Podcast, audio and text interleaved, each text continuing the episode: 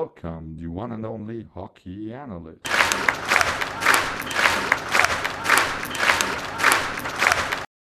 Ja.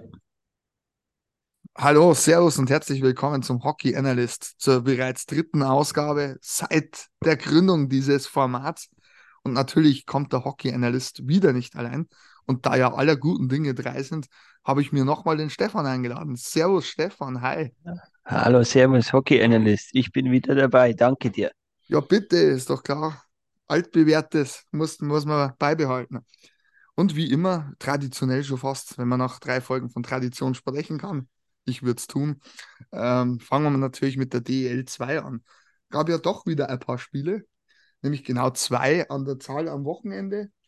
Und auch hier hat sich das Tabellenbild etwas verändert. Traditionell fangen wir natürlich zum 50. Mal mit dem Wort traditionell übrigens. Fangen wir mit der Tabelle an. Ja, von der Sonne grüßt weiterhin der EC Kassler, die Huskies.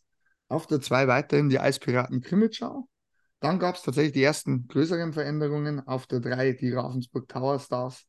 Auf der 4 die Lausitzer Füchse, die einen sehr, sehr guten Lauf haben, den wir jetzt dann gleich auch genauer unter die Lupe nehmen. Ja. Auf der 5 haben wir den EC Bad Nauheim, der sich jetzt auch fängt und in der Erfolgsspur zurück ist. Auf der 6 der ESV Kaufbeuren mit einer kleineren Schwächephase. Auf der 7 mal Hü, mal Hot, der EV Landshut, auch den haben wir heute in der Sendung. Auf der 8 die Krefeld Pinguine. Trotz namhafter Verstärkung und Trainerwechsel weiterhin unter ihren Ansprüchen. Auch sie haben wir heute genauer im Programm. Auf der 9 die Selber Wölfe. Auf der 10 die Starbulls aus Rosenheim. Auf der 11 die Eisbären aus Regensburg. Auf der 12 die Wölfe aus Freiburg. Auf der 13 wie letzte Woche schon thematisiert, die Dresdner Eislöwen und auf der 14 die Steelers aus Bittigheim. Weiterhin anzumerken, die Liga ist extrem ausgeglichen weiterhin und das Mittelfeld ist punktetechnisch extrem eng beieinander. Ich würde fast mal sagen, die Plätze 11 bis 7 trennen äh, 4 Punkte und 11 bis 6 5 Punkte. Das heißt, und sogar 6 Punkte zum, zum fünften. Bedeutet, Ja. an einem Wochenende kannst du im besten Falle von 11 auf 5 raufschießen. Was sagst jetzt du dazu, Stefan? Ja, ist, ist doch schön. Man will da eigentlich eine ausgeglichene Liga und nicht ähm, eine zwei, drei, vier Klassengesellschaft, die, ähm, wo die Unterschiede jede Woche aufs Neue si- sichtbar sind. Aber es macht Spaß einfach. Es ist toll anzuschauen alles. Bin ich absolut bei dir, sehe ich genauso. Und ja, in dieser Woche haben wir uns natürlich, wie, wie jetzt äh, bereits beim Tabellenbild angesprochen, ähm, drei Mannschaften wieder ausgesucht. Mit welchem möchtest, möchtest du persönlich starten, Stefan, mit welcher Mannschaft? Die Lausitzer Füchse. Ja, bin ich absolut bei dir. Also ich finde, das ist der Durchstarter der Woche oder eigentlich schon die letzten zwei Wochen wieder voll im, im Saft. Was macht den, was macht die Lausitzer Füchse heute zu einem Team, das wir mir genau unter die Lupe nehmen? Da ähm, stimmt eigentlich die, die ähm, deutschen, die deutschen Spieler, ähm, sei es jung bis alt, stimmen, stimmen mich positiv. Auch Deutsch-Kanadier natürlich, ähm, haben sie gut, gute Jungs dabei und auch ihre Kontingentstellen sind sehr gut besetzt. Und im Tor überdurchschnittlich gut besetzt, meiner Meinung nach. Ja, ich finde, ich bin da absolut bei dir. Also ich finde, ähm, ich denke, jeder der Experten oder beziehungsweise auch Fachzeitschriften war ja bei Saisonstart immer der Meinung oder vor Saisonbeginn, die Lausitzer Füchse werden schwierig, schwer haben, so wie eigentlich jedes Jahr. Aber für mich ist das alles eine sehr, sehr homo- homogene Einheit. Also da, da passt es eigentlich von den ausländischen Spielern bis hin zu den Deutschen, wie du schon gesagt hast. Und man muss natürlich jetzt auch dazu sagen, dass Spieler, die in der Vorbereitung noch nicht so abgeliefert haben, jetzt in den letzten Wochen tatsächlich in Form kommen. Ähm, erinnere ich bloß an Christoph Kiefersauer. Ja, absolut, das wäre mein, mein Top der Woche. Also der hat extrem aufgetrumpft. Sehe ich genauso. Und vor allem, jetzt fängt auch wieder der Finnen-Express an. Also ich meine, was Ruppe Mäki-Talo kann, weiß man ja schon seit zwei Jahren. Seitdem er Ja. bei den Füchsen spielt oder seit zwei Saisons. Und Wille Järveleinen fängt vielleicht jetzt auch an, in die Form zu kommen, von der, die man sich von ihm erwartet hat nach seinem äh, Transfer aus Bayreuth. Äh, und es scheint, als ob Jack Kugler ein äh, relativ würdiger Nachfolger wäre für für einen Hunter Garland. genau für Hunter Garland, wie du schon gesagt hast. Und ich glaube auch, Lane Scheidel hat nochmal eine kleine Schippe draufgelegt. Also scoring-technisch definitiv. Und ich sage das, das macht eigentlich die Geschlossenheit. Was ich in den letzten Wochen sehr interessant bei den Füchsen gefunden habe, dass sie eigentlich immer nordamerikanisch-finnisch gemischte Duos haben. Ja, Ist sehr interessant. Wie siehst du das?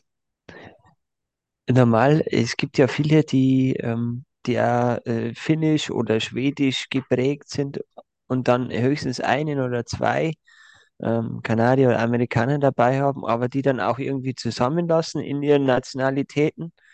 Ähm, aber ähm, Trainer Petteri Wäckibalta ähm, geht da, geht da einen guten Weg, finde ich, weil die Spielstile ähm, sind, finde ich, bei, bei den Spielertypen ja sehr ähnlich. Ähm, Robbe Mekitalo ist ein, ein Spieler, den kannst du nie ganz aus dem Spiel nehmen. Und ähm, jetzt, ich nehme mal Samuel Dorf McFalls, äh, ist auch ein Spieler, der immer, immer auffällig ist. Also ähm, der auch, glaube ich, den Sprung irgendwann nochmal eine Liga höher macht, auf jeden Fall. Also da, da geht es wieder nach oben. Aber also da sind Spieler dabei, die, die gefallen mir sehr gut.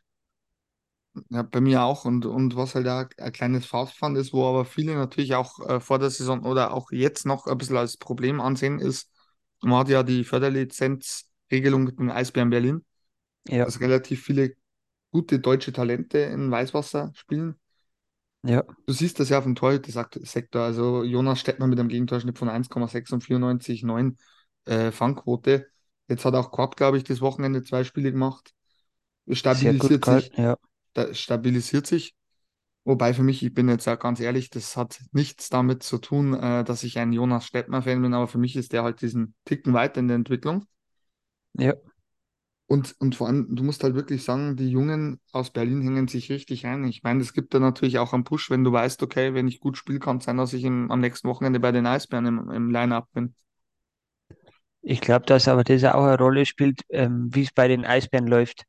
Bei den Eisbären, wenn ich mir jetzt anschaue, ähm, ich glaube, der Maximilian Heim hat letztes Mal ein Tor geschossen in der DEL, ähm, wo ich sage, wow, ähm, das ist äh, traumhaft äh, Selbstvertrauen und das kommt halt, wenn du, wenn du in Vereinen spielst, die einfach ähm, auch den Erfolg haben und wo Selbstverständlichkeit da ist, einfach das funktioniert auch dann alles viel, viel leichter. Und dadurch tut sich jeder der jungen Deutschen, egal wer da spielt, ähm, tut sich viel leichter, weil er einfach schon mit einem anderen Vertrauen dazukommt. Ja, sehe ich genauso. Und für mich momentan tatsächlich äh, absolut zu Recht unter den Top 4 auch die Lausitzer Füchse. Da Ja, möchte ich mal weiter fortfahren mit einem Team, das, glaube ich, alle Experten vor der Saison ein bisschen weiter oben gesehen haben. Ich meine, jetzt sind es 22 Spiele, respektive manche 21 Spiele erst. Der EV Landshut. ja, Ja. Für mich ein ganz äh, schwierig einzuschätzendes Team, weil ich der Meinung bin, dass die Kontingentspieler noch nicht so zünden. Mir kommt es immer mal wieder vor, als ob Trainer und Mannschaft keine Einheit sind. Ja, ist, ähm, der ganze Verein wirkt ähm, gerade auf dem Weg äh, zu einer, auf, ja, auf dem Weg, auf dem Weg, ähm, sich wieder neu zu erfinden und er weiß nicht wirklich, wo er hin soll, in welche Richtung es geht. Da fehlt so ein bisschen der große Kapitän, der vorangeht und das wäre meiner Meinung nach jemand auf einer Trainerbank, der, der mit Fachwissen, ich möchte Heiko Vogler nichts absprechen, überhaupt nicht, also nicht ähm, despektierlich meinen, aber der vorangeht und da nach außen die Fans wieder vereint und alle in ein Boot holt. Und dann, glaube ich, ist in Landshut viel möglich. Ja, bei mir ist so, ich sehe tatsächlich in Landshut, wie du schon gesagt hast, im Umfeld eine große Unruhe und ich glaube, das ist zwischen den Fans und auch dem Coach gemacht. Äh, Ich möchte Ja, da anderen Podcasts äh, oder Medien widersprechen. Ich glaube, auch Heiko Vogler hat da schon sein äh, Öl ins Feuer gegossen. Das auf hat jeden das, Fall, was ich gehört habe, ja, das hat, das hat das Standing, glaube ich, schon mal im Umfeld für ihn nicht einfacher gemacht. Ähm, je, jede Niederlage wird noch kritischer beäugt.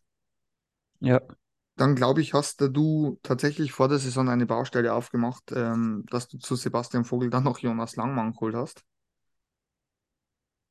Ähm, ist ich glaube dass das, schwierige Konstellation, ja. Ich glaube, dass das nicht so einfach ist, ähm, wenn du als Sebastian Vogel, der damals aus Straubing gekommen ist, mit der Prämisse, klare Nummer eins zu sein, jetzt äh, die Nummer zwei eigentlich bei Landshut bist, nominell hinter Jonas Langmann. Ja, sie haben ja heute reagiert, wie man aus dem Umfeld hört. Ähm, Ja, anscheinend äh, haben sie Al- Alex Tong verpflichtet, der letztes Jahr doch bei den Heilbronner Volken war, ein Torjäger. ja. Ich glaube 50 Spiele, 64 Punkte, wenn mich nicht alles täuscht, irgendwo in der Richtung. Kann das Das, sein? das kann sein, ja. Ja, das ist aber ganz schwierig bei Landshut, weil ich immer wieder sagen muss, ähm, manche Topscorer bei Landshut sind dann meistens ein bisschen hinter den Erwartungen geblieben. Ja. Ich glaube, das ist, ist wirklich momentan ein schwieriges Pflaster. Also für Spieler, für, für, auch für Fans nicht einfach die ganze Situation. Wer, wer ist, wer ist für dich, Entschuldigung, dass ich dich unterbreche, wer ist für dich jetzt bei Landshut die Nummer eins im Tor? nach den letzten Eindrücken wäre es Sebastian Vogel. Okay, sind wir einer Meinung. Ja, Und, und die Nummer zwei, das ist fast noch die interessantere Frage. die Nummer zwei sollte bald die Nummer eins sein und äh, sollte auch bald in der DEL festspielen und das ist Philipp Titel. Gehe ich auch davon aus. Also nichts gegen Jonas Langmann, der hat äh, überragende äh, Playoffs und eine überragende letzte Saison letztes Jahr gespielt und kann auch unglaublich viel. Aber ich glaube, dass, ähm, dass ihm ein Posten, wo er wirklich die absolute Nummer eins und im Team ähm, mit einem typischen traditionellen Tandem äh, Nummer eins und Nummer zwei, äh, wenn er da seine Spiele bekommt, einfach besser dran ist. Das glaube ich auch. Also ich glaube, man hat, wie ich schon gesagt habe, vor der Saison der Baustelle aufgemacht, das gar nicht braucht hätte. Ja. Man hätte andere Löcher eventuell stopfen sollen. Ist halt äh, auch ein bisschen geschuldet, dass Sebastian Vogel letztes Jahr ähm, nicht überragend gehalten hat, dann mit Luca Gratschner ein, ein, ein Torwart wieder vor die Nase bekommen hat, ähm, der ja auch sehr stark war. Und ähm, ja, ich, ich glaube, die hatten da ein bisschen Panik oder Angst und, und wollten auf Nummer sicher gehen und haben sich da vielleicht äh, äh, ein bisschen zu, zu weit aus dem Fenster gelehnt und äh, gemeint, das kriegen sie irgendwie alles kommuniziert. Ja, ich glaube es auch. Jetzt, Stefan, was meinst du? Schauen wir zum dritten Team, was wir uns diese Woche ausgesucht haben. Ja, Haben wir ja im Grunde eins zu eins, meiner Meinung nach sogar ein bisschen äh, extremer noch als beim EV Landshut, dass Anspruch und Wirklichkeit sehr weit auseinanderklaffen und das ist, sind die Krefeld Pinguine, Ping, Krefeld Pinguine, meinte ich, meine Freunde und Freundinnen. Ja, ja. Stefan, mir fällt da wenig dazu ein bei den Krefeldern. Der FC Bayern der zweiten Liga, Entschuldigung, aber ähm, wenn sie wollen, läuft es da gut, aber irgendwie ähm, ist da der Wurm drin. Egal wer da an der Bande steht, habe ich das Gefühl, da ist irgendwie was. Ähm, vielleicht ist es auch nur so, dass sagen, okay, ähm, jetzt schauen wir mal, warten wir ab, ein bisschen finden noch und dann zünden die irgendwann den Turbo und gewinnen von 20 Spiele 15 oder 16 und dann geht es da richtig bergauf. Aber ich hätte eigentlich gemeint, dass bei denen jetzt bergauf geht nach den Verpflichtungen nach der Deutschland-Cup-Pause. Und es tritt aber eigentlich gefühlt keine Besserung ein. Es ist bei mir genau das Gleiche und ähm, ich möchte nochmal nahtlos an letzte Woche anschließen. Ich hatte ja oder ich habe ja die Vermutung, dass dieser Move, den die Krefelder ja mehr oder weniger rausgehauen haben, dass Herbert Hohenberger nächstes Jahr definitiv ins zweite Glied zurück ähm, Ja, rutschen wird, dass das für viel, sehr viel Unruhe auch in der Mannschaft sorgt und ja. man den Trainer eigentlich schon jetzt demontiert hat. Also Das ich, ist, ist eine Vermutung, die, die teile ich. und du hast noch ein Problem. Ich denke, ähm, jeder, der die DL2 etwas äh, aufmerksam verfolgt, wird ja auch gemerkt haben, dass sich jetzt auch noch Josh McDonald verletzt hat, ihren, ihr Ja, Topscorer. Lukas Lessio und, und Jerome Flake lasse ich jetzt mal außen vor, weil vier Spiele ist ein bisschen wenig Eingewöhnungszeit, aber ich denke, die werden schon noch zünden. Aber für mich wirkt Alex, es, Alexander Ruto ist ein bisschen ähm, enttäuschend, möchte ich nicht sagen. Wobei kann man schon sagen, die Erwartungen waren halt wie beim Großteil des Kaders viel, viel höher, auch an ihn.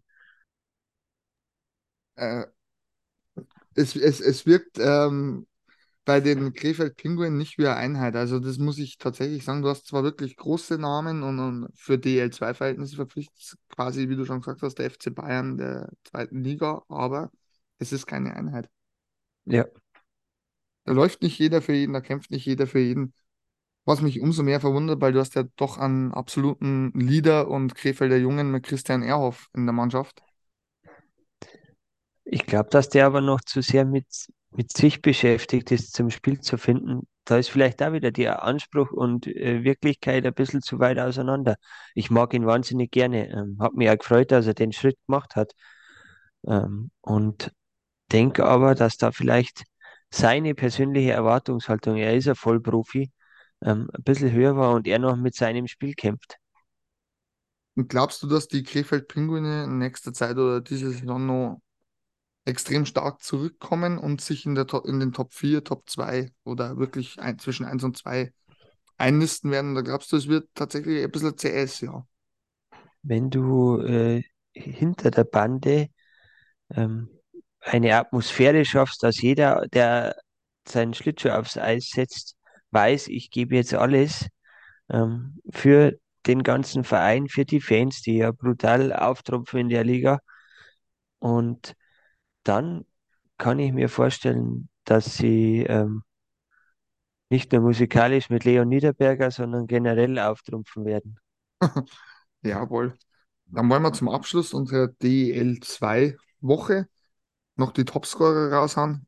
Ähm, welch Wunder mit ähm, 30 Punkten auf der 1 Ebert Girdakis von den Eisbären Regensburg, auf der 2 Tobias Lindberg von den Eispiraten Krimitschau mit 28 Punkten und auf der 3 Corey Trevino mit 28 Punkten, ebenfalls Eisbären äh, Regensburg. Und der Top-Torhüter noch immer mit 10 Spielen und einem Gegentorschnitt von 1,6 und einer Quote von 94,9, wie vorher schon erwähnt, Jonas Steppmer. Was war dein Top der Woche, Stefan, in der DL2? Mir hat das aufblühen. Ich habe letzte Woche habe ja nur Teams genommen, aber ähm, mir hat Christoph Kiefersauer aufgrund äh, seiner ganzen Historie mit Verletzungen und alles Mögliche, ähm, hat man, ich mag den irgendwie, der, der liegt mir ein bisschen ähm, die Spiel, Spielart und ich, mir hat es gefallen, wie er wieder angefangen hat, äh, Tore zu schießen, Vorbereitungen und einfach seine Spielweise wieder nach vorne ori zu orientieren und wieder der zu werden, der er schon mal war. Und dein Flop der Woche? Mein Flop der Woche sind eigentlich, waren wir gerade bei dem Team, ähm, die Krefeld Pinguine, da bin ich immer noch, ähm, da ist wahrscheinlich auch mein Anspruchsdenken höher und ich denke mir, irgendwann muss doch der Knoten aufgehen. Und ähm, es gibt eben halt Spiele, wo ich sage, die darfst als so Mannschaft nicht verlieren. Und da waren wieder Spiele dabei, wo ich sage, das geht halt nicht, das darf ich nicht. Ja, dann schließe ich mal an mit meinem Top der Woche. Ähm, auch ein Spieler diese Woche, Rio Kaiser von den Lausitzer Füchsen. Äh, für einen extrem jungen Verteidiger, sehr, sehr routiniert, sehr, sehr stark. Wenn der so weitermacht, natürlich führt der Weg zu den Eisbären. Ist ja auch eine Ja. Eisbären-Förderlizenz. Ganz stark, was der hinten spielt. Ich möchte aber fast noch jemanden im gleichen Atemzug nennen, auch ein Förderlizenzspieler. Hätte eigentlich beim EV Landshut spielen sollen oder hat er auch. Und ist dann zu den Ravensburg. Absolut, haben wir ja auch schon gesehen, den jungen Ja. Kerl. Ähm, ich meine, der ist 18 Jahre alt. Ich glaube, das könnte einer werden, wenn der weiterhin fleißig arbeitet. Also an jungen deutschen Torhütern, die auch Spielpraxis bekommen und dann überzeugen, hapert es nicht. Und das macht mir ein bisschen, äh, stimmt mich positiv für die Zukunft. Mich auch absolut, weil das ist ja tatsächlich ligenübergreifend, wie wir ja jetzt auch Ja. schon die letzten Folgen auch äh, thematisiert haben. Und mein Flop der Woche ist ganz, ganz schwierig. Also ich habe lang überlegt, was ist mein Flop der Woche. Krefeld wollte ich gar nicht als Flop der Woche sehen, weil, weil Krefeld doch so ein bisschen ein Hollywood-Team ist, nenne ich es jetzt mal. Ja, FC Bayern, Hollywood Ja. passt ja auch irgendwie. Ja, mein Flop der Woche haben tatsächlich die Dresdner Eislöwen, die trotz Trainerwechsel keinen Fuß aufs Eis bringen und auch hier Anspruch und Realität absolut nicht d'accord gehen. Ja. Ja, damit würde ich sagen, liebe Zuhörer, beenden wir die DEL 2. Stefan, was folgt nach der DEL 2? Die DEL. Okay. Das ist ja super. Dann machen wir Die doch gleich mit der. Richtig. 30 Jahre DEL, Mensch. So weit sind wir schon. Ja, Ja, soll ich die Tabelle wieder runterklamösern? ja, Wir haben einen neuen Spitzenreiter, liebe Zuhörer. Es sind die Straubing Tigers. Auf der 2 der RDV Bremerhaven Fishtown Penguins. Auf der 3 die Eisbären aus Dynamoland aus Berlin. Auf der 4 haben wir auch eine Mannschaft, die ich Ihnen gleich sagen werde. Das ist nämlich ähm, Schwenningen. Schwenningen, genau, die wir ja letzte Woche schon mal thematisiert haben. Auf der 5 heimlich still und leise, Stefan, nicht wahr? Die Wie Wolfsburger immer, wie immer, ja. Auf der 6 haben wir das nächste Raubtier, nämlich die Frankfurter Löwen. Auf der 7 die Bullen aus München. Auf der 8 wieder mal etwas abgestürzt, die Kölner Haie. Ja. Auf der 9 die Adler aus Mannheim. Auf der 10 auf dem letzten Pre-Playoff-Platz die Ingolstädter Panther. Auf der 11 die nächsten Panther aus Augsburg. Auf der 12 die Düsseldorfer IG. Auf der 13 die Nürnberg Ice Tigers und weiterhin Schlusslicht. Aber mit einem Achtungserfolg, mit einem 3 zu 0 gegen die Eisbären Berlin, die Iserlohn Roosters. Ja. Und da, da haben wir uns wieder drei Mannschaften ausgesucht. Ja, Stefan, hast du eine Idee, wer die drei Mannschaften sein könnten? Der neue Tabellenführer, würde ich mal sagen, ist da mit Sicherheit dabei. Du meinst Und die, Die Straubing Tigers. die Burschen vom Pulverturm? Ja, Mannheim würde ich da mit reinnehmen, Absolut. aufgrund der, der Ereignisse außerhalb des oder neben dem, dem Eis und ähm, den amtierenden Meister. Das ist ein Traum. Das war genau auch meine Auswahl. Diesmal würde ich sagen, machen wir es von der Tabelle abhängig, mit wem wir starten, oder? Von hinten nach vorne. Ja, das ist eh das Wunder, dass da nicht Straubing als erstes kommt. Ja. Und zwar die Adler Mannheim. Wer hätte das Ja. gedacht, Stefan? Wer hätte es gedacht vor der Saison? Wer hätte es gedacht nach den ersten Wochen der Saison? Keiner, äh, ich auch nicht. Also ich ähm, bin immer nur der Meinung, dass das eine Truppe ist, die, die dastehen könnte, wo Straubing jetzt steht. Ja, also ich denke mal von den Namen her, vom Talent, man hat es ja auch anfangs in der CHL gesehen, was da für Spiele dabei waren, äh, brutal. Ja. Dass jetzt natürlich nach den Entwicklungen der letzten Wochen nicht mehr lange gewartet wird, um zu reagieren, war klar. Aber dieser Knall, glaube ich, hat dann doch auch die Eishockeywelt ein bisschen erschüttert. Vor allem mit den Hintergrundsachen, äh, die, äh, ich glaube, wie lange ist her, dass der Vertrag verlängert wurde von äh, Mhm. Jan Axel Alavara? Im Oktober wurde er verlängert um zwei weitere Ja. Jahre. Ja, und ähm, jetzt, ich weiß natürlich nicht die genauen Verträge und ähm, da jetzt gleich komplett an, dass man Trainer und Co-Trainer entlässt, ist häufig so, aber da komplett alle, alle Verantwortlichen im sportlichen Bereich eigentlich zu ersetzen, im Endeffekt mit einer Person, sage ich mal, mit Dallas Eakins, ähm, ist schon, schon ein starkes Stück. Hätte ich so in der Form nicht damit gerechnet. Ja, das wird Trainer ja, aber sportliche Leitung eher nicht. Ähm, ich bin jetzt mal gespannt, wie lange dieses, äh, ja, dieses Amt miteinander vereint wird, weil im Umfeld sagt man auch, es kann sein, dass Dallas Eakins in der Folgesaison eventuell nur noch ein Amt bekleidet, nämlich das des sportlichen Leiters und Ja. vielleicht der andere Trainer kommt. Ich meine, wenn jetzt Eakins einschlägt, ist schwierig, ihn als Trainer nicht weiterhin zu verpflichten. Mhm. Aber für mich war es eigentlich klar, nach dem bis jetzt wirklich enttäuschenden Saisonverlauf, dass reagiert werden muss. Ich dachte tatsächlich am Freitag nach dem 4 zu 1 Erfolg, dass Mannheim jetzt den Bock umgestoßen hat. Ja. War ich auch, auch der Meinung, aber Für dich alles absolut verständlich oder hättest du Lundskog, Hill und Alavara noch Zeit gegeben? uh, persönlich wahrscheinlich ja, aber nicht mehr allzu lange. Ähm, man ist kurz vor der Hälfte der Saison, vielleicht eben noch genau bis zu der Hälfte, bis zu den 26 Spielen, aber ähm, Mannheim ist ein anderer Standort, den kann man nicht bewerten, sage ich mal, als Fan einer andere, eines anderen Standorts, weil es einfach eine ganz andere Erwartungshaltung. Das haben wir halt ganz schön oft übrigens. Also Erwartungshaltung und Wirklichkeit, das trifft halt oft. Ähm, auch nach, nach 22 Spielen immer noch ähm, klafft die Lücke da weit auseinander.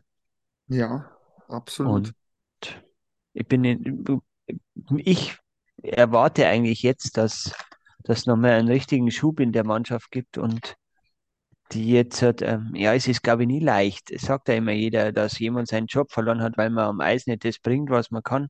Aber die Ansprache ist oft schon sehr, sehr entscheidend und wichtig und vielleicht ist ein Dallas Eakins genau das Puzzlestück, das da noch fehlt. Wir hatten schon oft Teams, die ein bisschen gekämpft haben und gestruggelt und dann auf einmal ähm, am Ende der Saison deutscher Meister. Ja, Von Platz 8, 9, 6, 7 ist auch möglich. absolut, haben wir alles schon erlebt. Und, und vor allem, ich meine, das Potenzial ist bei Mannheim zweifelsfrei da. Mal Ja, gucken, ob Dallas Eakins die Mannschaft erreicht oder vielleicht auch die, die kleinen, also ich glaube, dass tatsächlich bei Mannheim kleine Stellschrauben sind, ja. Dass er die so drehen kann, dass die Mannschaft wieder in die Erfolgsspur geführt wird. Also ich rechne damit, dass Mannheim jetzt, dass wir ein anderes Mannheim sehen werden. Ich habe Be- tatsächlich nicht gerechnet, dass es so schnell geht und vor allem mit, mit dieser Personalrochade. Und mit der Härte, das Ja, ist ja direkt, äh, aber das zeigt auch, dass man jetzt konsequent allem nachgeht. Und ich bin mir sicher, dass man nicht vor Spielern halt macht, die, die nicht bis zu einem gewissen Punkt dann ihre Leistungen bringen, die dürfen dann auch gerne gehen. ja, ich bin jetzt tatsächlich sehr gespannt auf die nächsten Wochen oder auch schon auf die nächste Woche, wobei ich glaube natürlich im ersten Spiel unter Dallas Eakins, was ja morgen stattfinden wird am Donnerstag, Ja, wird er noch wenig ausrichten können, da er heute erst in Mannheim sein erstes Training gegeben hat. ja. Aber Aber Ansprache ist oft schon wichtig. Eine andere Ansprache in der Kabine ähm, zeigt oft schon äh, eine Richtung.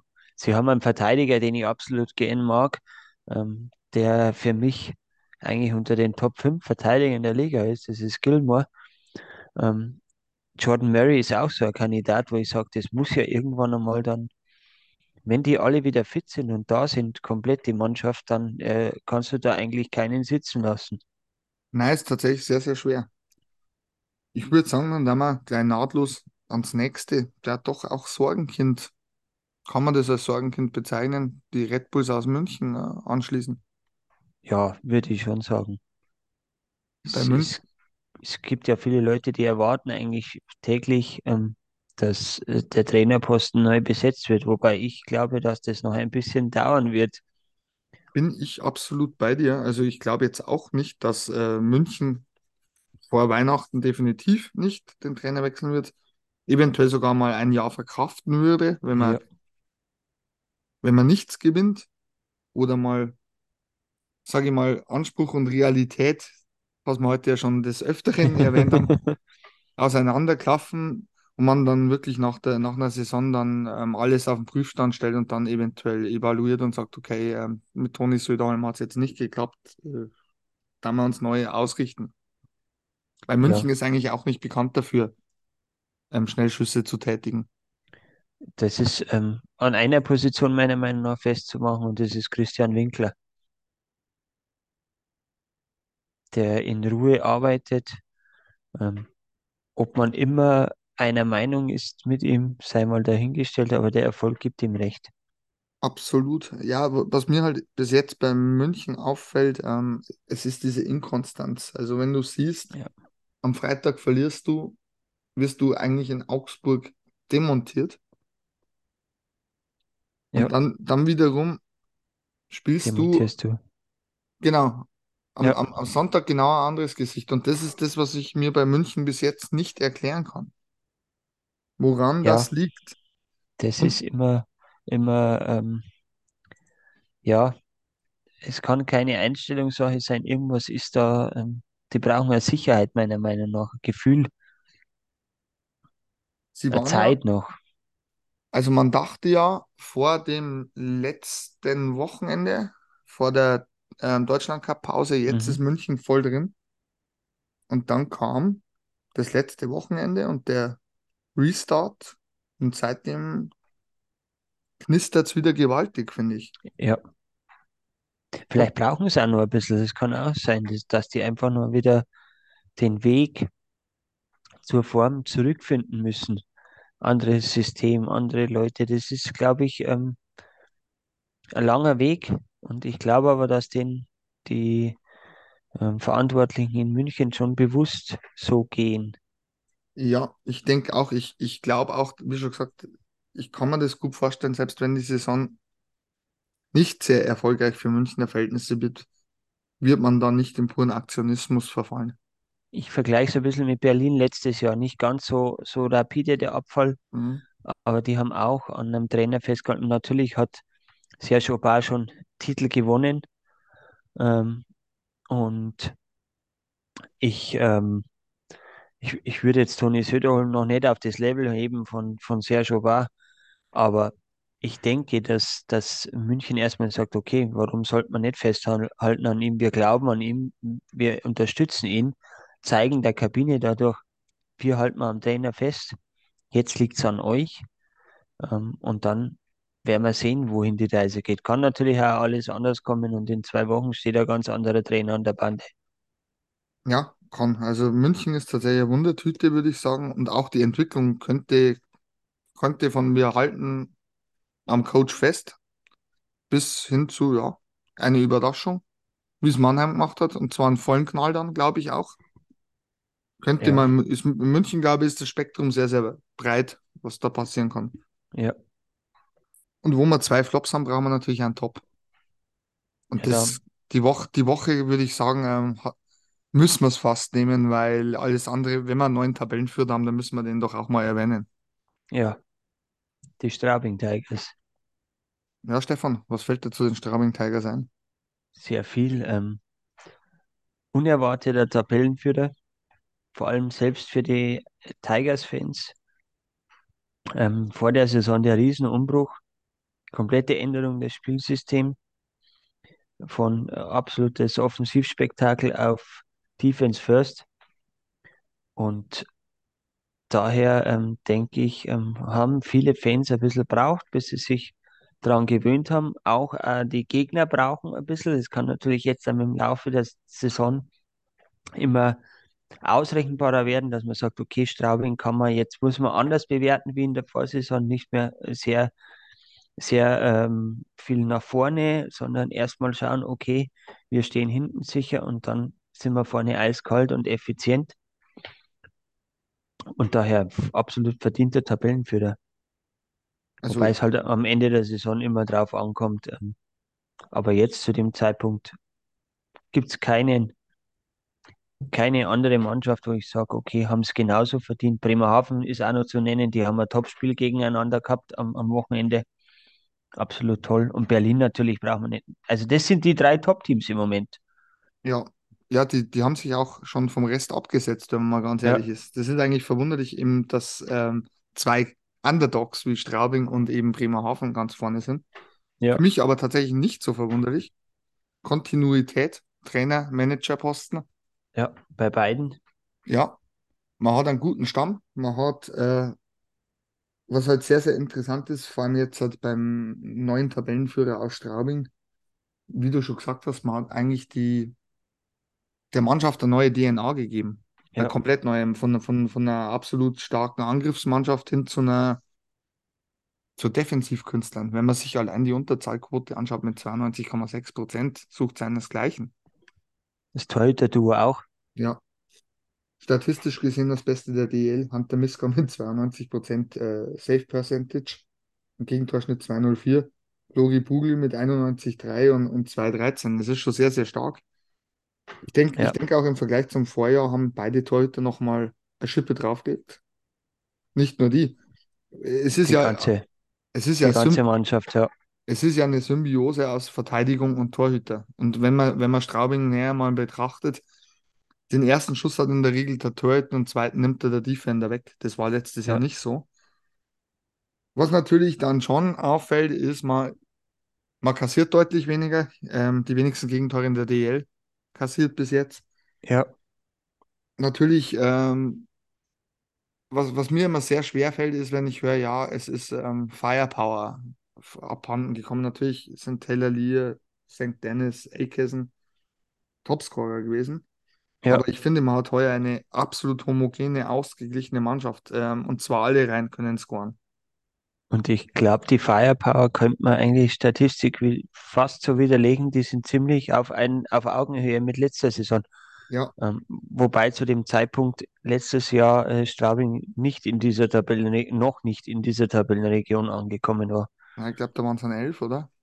Waren es nur elf oder waren es dann schon äh, neun? Irgendwie da so neun bis elf, glaube ich. Ja, Langsam begann da das, wie bei Ingolstadt, sage ich mal, langsam beginnt da jetzt ähm, das nach oben klettern. Und wer halt absolut ähm, als Glückstreffer zu erwähnen ist, ist für mich Nick Mettinen. Ähm, aus Villach gekommen, aus der österreichischen Liga.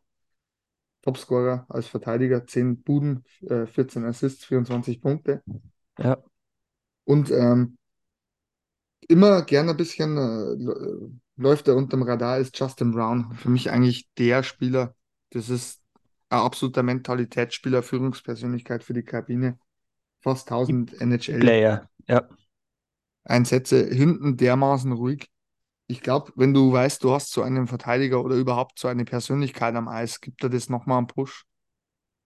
ist ähnlich wie Mark Old letztes Jahr, den, den die Tigers ja in der letzten, in der Saisonendphase gehabt haben, der, der auch eine, eine gewisse Art Eishockey zu spielen hatte, die, ähm, die man am Pulverturm selten gesehen hat. Ja, also für mich, wie du schon gesagt hast, ähm, auch am Sonntag das Spitzenspiel, ähm, Zweiter gegen Dritter, damals noch Bremerhaven gegen Straubing oder Straubing Bremerhaven der Richtigkeit wegen, war mit das packendste und beste DEL-Spiel, das ich in diesem Jahr gesehen habe. Ist auch mein Top, um das äh, vorauszunehmen. Mein Top der Woche sind beide Vereine mit diesem Spiel. Das ist sehr schön, Stefan, weil ich wollte nämlich auch einen Top, diesmal einen Spieler, der Ja. von mir in anderen Formaten schon mal kritisiert wurde, der seit ja, circa sechs, sechs Wochen richtig heiß läuft. Immer eigentlich bekannt ist, dass er erst so gegen Dezember auftaut. Es ist der kleine Kanadier mit der Zahnlücke. Es ist Michael Connelly, der wahrscheinlich bald seinen deutschen Pass bekommen wird und dann für die Straubing Tigers noch wertvoller wird, als er schon ist. Hat 21 Punkte jetzt und war gegen Bremerhaven für mich der Matchwinner. Nicht nur wegen seiner zweier Tore, sondern seine Mentalität, seine Körpersprache, auch wie er aufs Eis gegangen ist, hat er wirklich das Team geführt Ja. Erfolg. Äh, äh, ist, äh, und kann ich nur unterschreiben, ist wieder ein, ein Faktor in der ganzen, äh, im ganzen Angriff der, der Tigers. Und das einzig Negative, wo ich im Moment sehe, ist die meiner Meinung nach nicht vorhandene oder nicht zu wenig vorhandene Tiefe auf dem deutschen Angriffssektor. Ähm, da fehlt für meinen Geschmack etwas, wenn da was passiert, und es ist mit Parker Tuomi schon etwas passiert, viel mehr darf fast nicht mehr passieren. Da gebe ich dir vollkommen recht. Also da würde vielleicht der ein oder andere junge Spieler noch gut tun. Was ist dein Flop der Woche in der DL, Stefan? Mein Flop der Woche sind fast die ähm, Red Bull München, wobei ich mich dieses Mal schwer tue, weil es einfach, ähm, ähm, ja, ich beziehe mich jetzt sehr stark auf das Augsburg-Spiel. Das hat mich ein bisschen schockiert. Ähm, und danach dann das Mannheim-Spiel hat eigentlich den, diesen Flop wieder weggenommen. Ich tue mich hart, einen, einen richtigen Flop zu finden. Ich habe eigentlich nur einen, der neben München noch, das wäre so ein bisschen Köln, die mir einfach ähm, Anspruch und Wirklichkeit wieder zu weit auseinanderlegen. Ähm, und ich denke, jetzt mache ich mir wieder viele Freunde, in Köln wäre es vielleicht mal Zeit, einen Wechsel ähnlich wie Mannheim vorzunehmen. In der Härte, aber auf einer Position glaube ich, ich möchte nicht angreifen, überhaupt nicht, aber wäre es vielleicht mal Zeit, den schlafenden Riesen zu wecken. Ja, ich bin da absolut bei dir. Das ist ganz witzig, weil wir haben davor nicht drüber geredet. Mein Flop sind auch die Kölner Haie. Gestern gegen Wolfsburg 1 zu 5 untergegangen. Ja. Am Sonntag schon verloren. Seit der Niederlage gegen Straubing am letzten Wochenende, dem 2 zu 3, zeigt die Spirale wieder nach unten. das Spiel gegen Straubing darfst du eigentlich aber auch gar nicht so verlieren, wie sie es verloren haben. Also Ja. mindestens ein Punkt, also als neutraler Fan muss man sagen, ein Punkt muss da mindestens für Köln drin sein. Ähm, wenn sie es cleverer ausspielen und ihre Chancen effizienter nutzen und sie haben die Stürmer, diese Chancen zu nutzen. Ja, ich gehe da absolut mit dir mit. Ja, Stefan, hast du noch irgendwas an unsere Zuhörer zu richten zum Ende unserer Sendung? Eigentlich nicht mehr. Ich hoffe, es gefällt allen immer und für alle ähm, möglichen Änderungen, Fragen, Wünsche einfach mal gern an uns wenden. Richtig. Ähm, Wir sind sind bei für alles offen. Wir sind wir natürlich bei Spotify vertreten, da kann man auch kommentieren. ja, Ansonsten bei X, ehemals Twitter, sind wir vertreten und auch bei Facebook. Ähm, es ist natürlich so, nächste Woche gibt es wieder Spiele. Wir werden wieder verändertes Tabellenbild haben. Wobei ich persönlich jetzt sage, ähm, in der DEL vor allem zeichnet sich schon jetzt so eine Gruppe der Top 6 ab. Ist jetzt mein Schlussresümee für die Ja. Woche. Und ja, Stefan, ich bedanke mich, dass du wiederum dabei warst, dass du wieder mein Gast warst. gerne, sehr gerne, sehr, sehr gerne wieder. Ja, Und wenn es den Hörern gefällt, äh, auch gerne, wenn mich der Hockey-Analyst einlädt, gerne wieder. Natürlich, sonst hätte ich dich ja nicht schon dreimal eingeladen, wenn, wenn das nicht sehr gut harmonieren würde.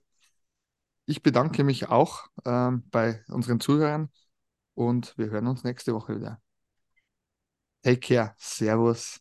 Servus, bitte euch.